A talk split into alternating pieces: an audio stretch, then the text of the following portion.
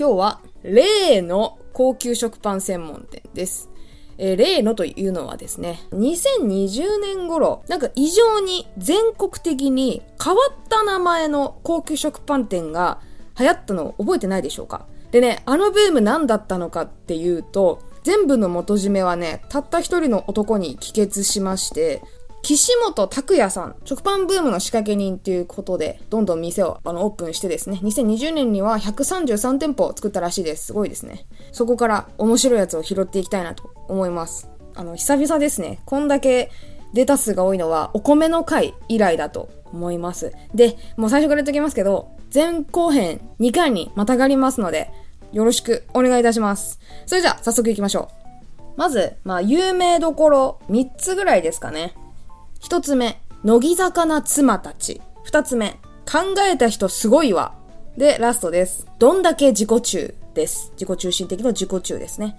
お店の名前ですよ、これ。今言った文言が店の看板に堂々と出ているっていう風になるので、知らない人が見たら何の店かわからないというのでかなり話題を呼びました。で、中でも結構目立つのがね、ちょっとエロい要素を入れてくるっていう術があるんですよ。これはテクニックだと思います。マジで。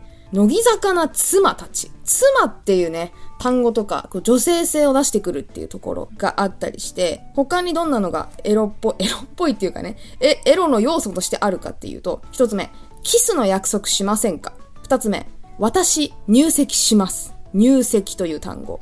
えー、で、三つ目。これマジ謎なんですけど、つまりね、丸。だから、ハート。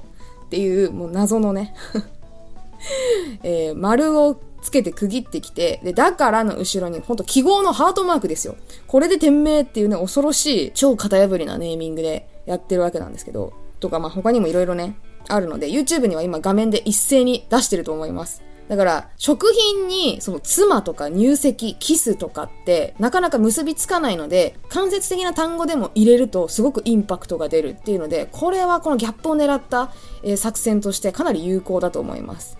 二つ目、えー、考えた人すごいわと、どんだけ自己中っていうのは、この二つはですね、何にも言ってないですよね。パンに関する情報。それが何屋さんであるかっていうのを知り得る情報には全然なってないっていうところで もう伝える気ないなっていうところも、なかなか今までにはないネーミングコンセプトだと思います。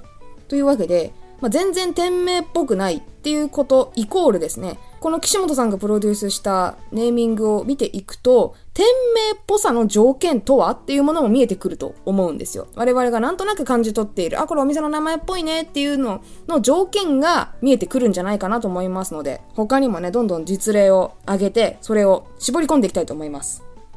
えー、食パン的な要素を全く感じさせない名前として、一つね、型があると思っていて、それがですね、えー、〇〇と〇〇っていう並列させるネーミング、ざっと紹介すると、ピッチャーとキャッチャー、野球のね、ピッチャーとキャッチャー、あと、奇人と変人、奇妙の奇に、まあ、変な人ですよね。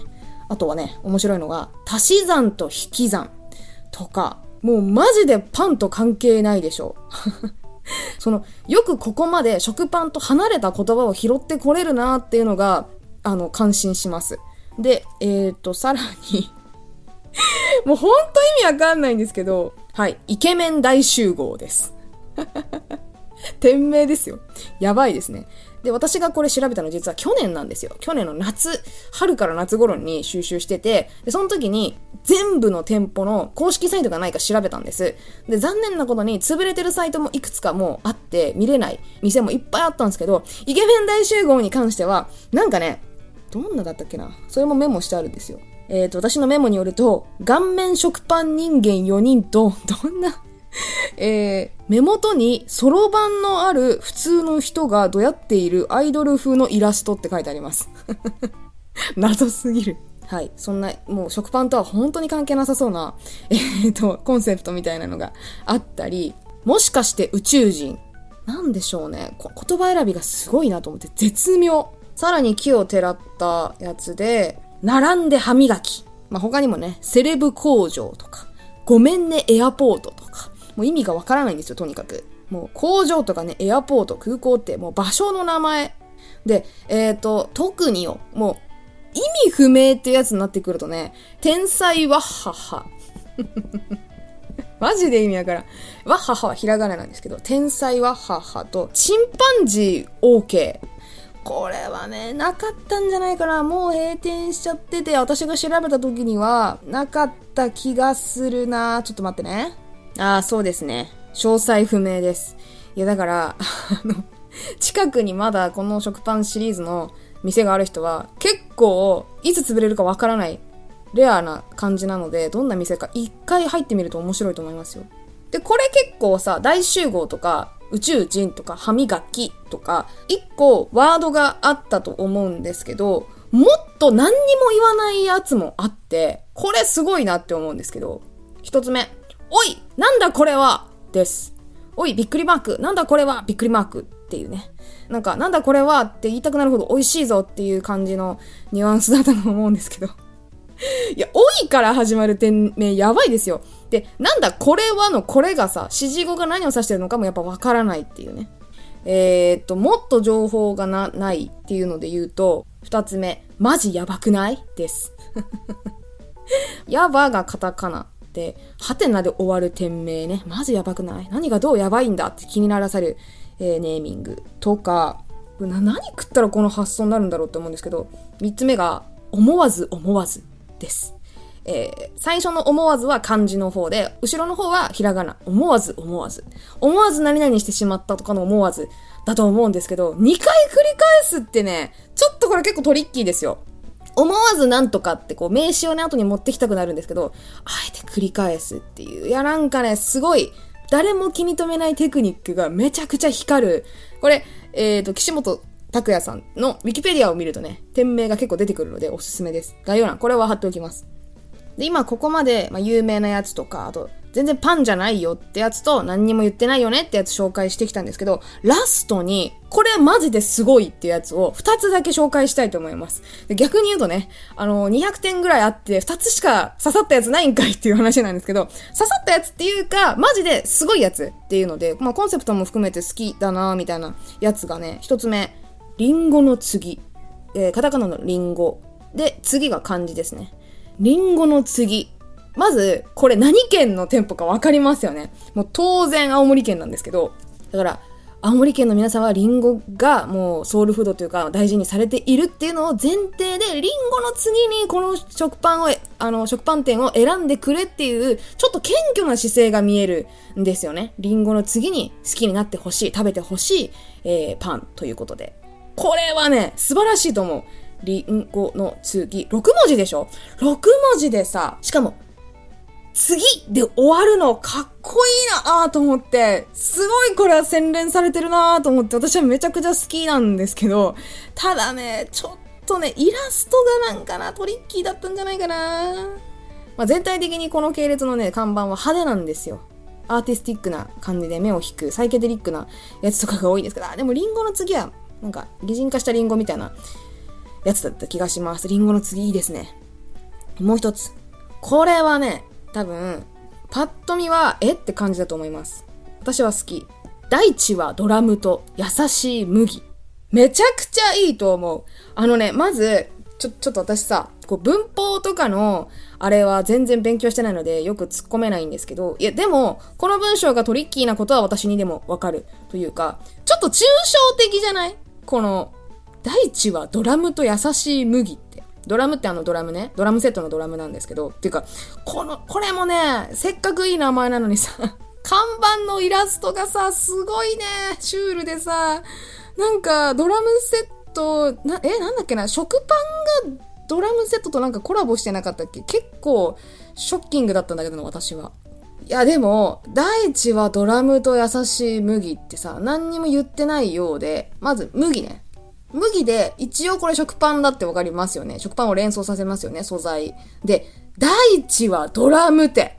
これ指摘ですごいなって思うの。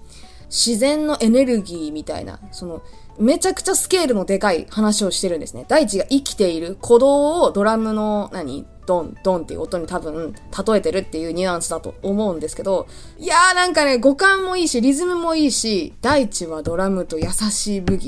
いやー、素晴らしいと思う。これめっちゃ好き。わかります？この、なんか世界観がさ、優しいじゃん。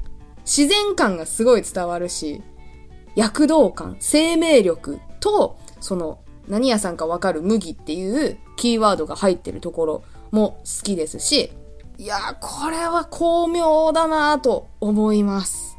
すごい。私は感動した。ちょっと皆さんにどれぐらい伝わってるかわかんないですけど。はい。っていう感じです。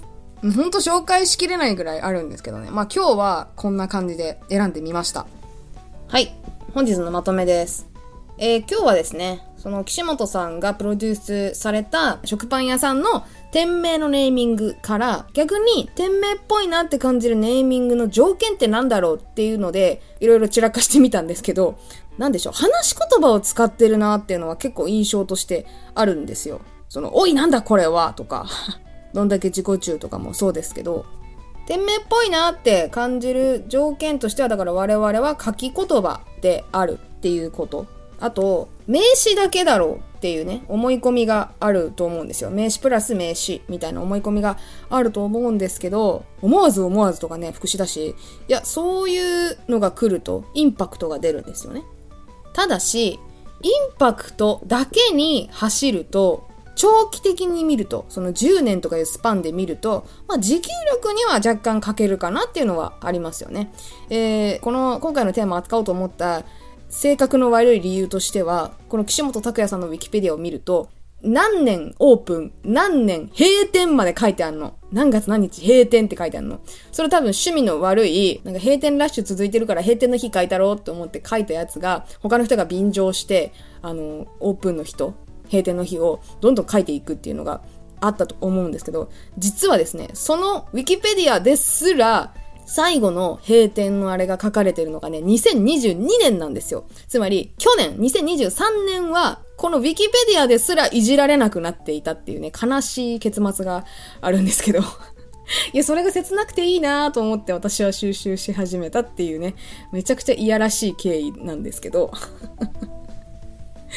いや、だから、ほんと、話題性だけでいくと、やっぱり印象には残るんだけど、一過性のブームになりがちっていうのは結構教訓としてあるのかなと思います。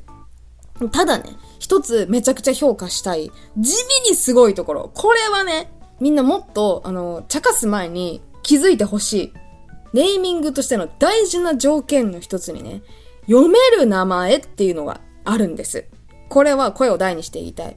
つまり、岸本さんが選んでいる言葉ってのは、全部我々が実際に使ったことがある言葉の組み合わせなんですね。そのギャップを持ってくるから面白いのであって、宇宙人とかさ、思わずとか、自己中とか、乃木坂ってさ、みんな知ってる単語じゃん誰でも読めるし、誰でも知ってる単語。